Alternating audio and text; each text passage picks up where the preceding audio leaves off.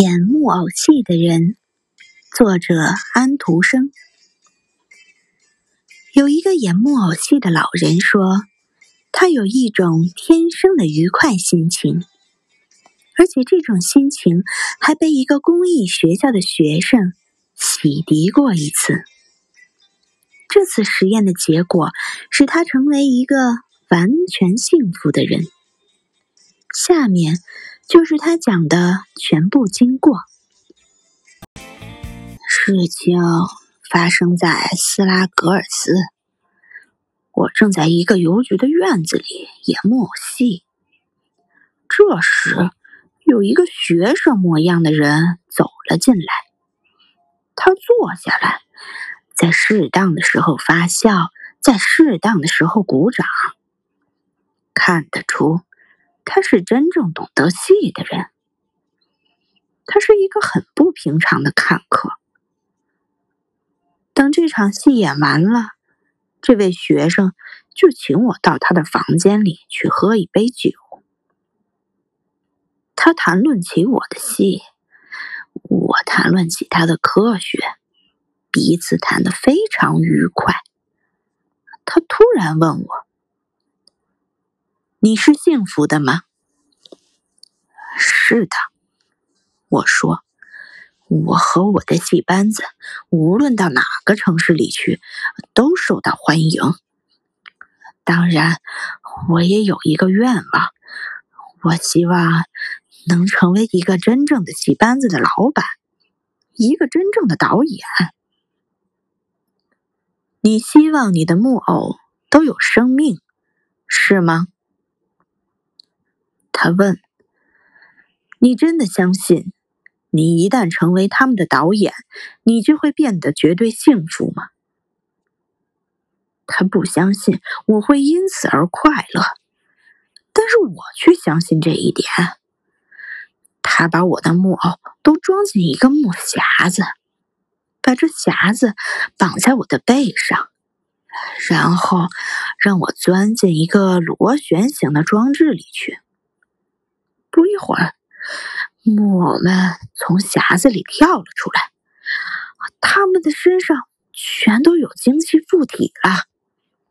现在，所有的木偶都成了有名的艺术家，这是他们自己讲的，而我也实现了自己的愿望，成了导演。现在一切都齐备。可以登台表演了，但此时所有的演员都说想和我谈谈。女舞蹈家说：“如如果她不用一条腿立着表演，整个剧院就会关门。她是整个班子的女主角，同时也希望大家用这个标准来对待她。”表演皇后这个角色的女演员，希望在下了舞台以后，大家仍然把她当做皇后看待。男主角要求只演退场的那些场面，因为这些场面会引起观众的鼓掌。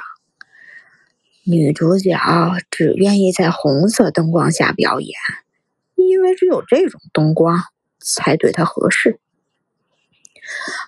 我的呼吸停止了，头头脑也晕了。世上再也没有什么人像我这样可怜。我老老实实的告诉他，他们不过是木偶而已。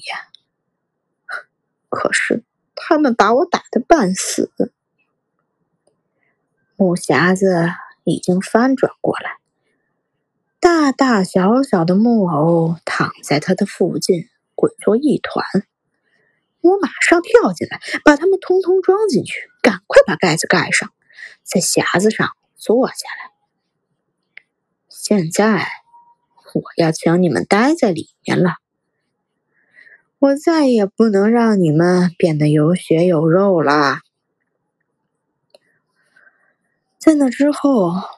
我感到全身轻松，心情又好了起来，当场就在匣子上睡着了。一直睡到第二天中午。醒来后，我仍然坐在匣子上，非常快乐。同时也认识到，我以前的那种希望真是太傻。这个公益学校的学生算是把我的头脑洗涤了一番。我想去感谢那个学生，但是他已经不见了。于是。我认定这是某种神奇的力量在给我启示。从那时起，我一直是一个最幸福的人。我是一个幸福的导演，我的演员也不再发牢骚了。我的观众也很满意，因为他们尽情的欣赏我的演出。那些三十年前许多人要抢着要看。而且感动的流出眼泪的剧本，我现在都拿出来演了。虽然现在的一些大戏院都瞧不起他们，但我可以把他们演给小孩子们看。小孩子们流起眼泪来，跟大人们没有什么两样。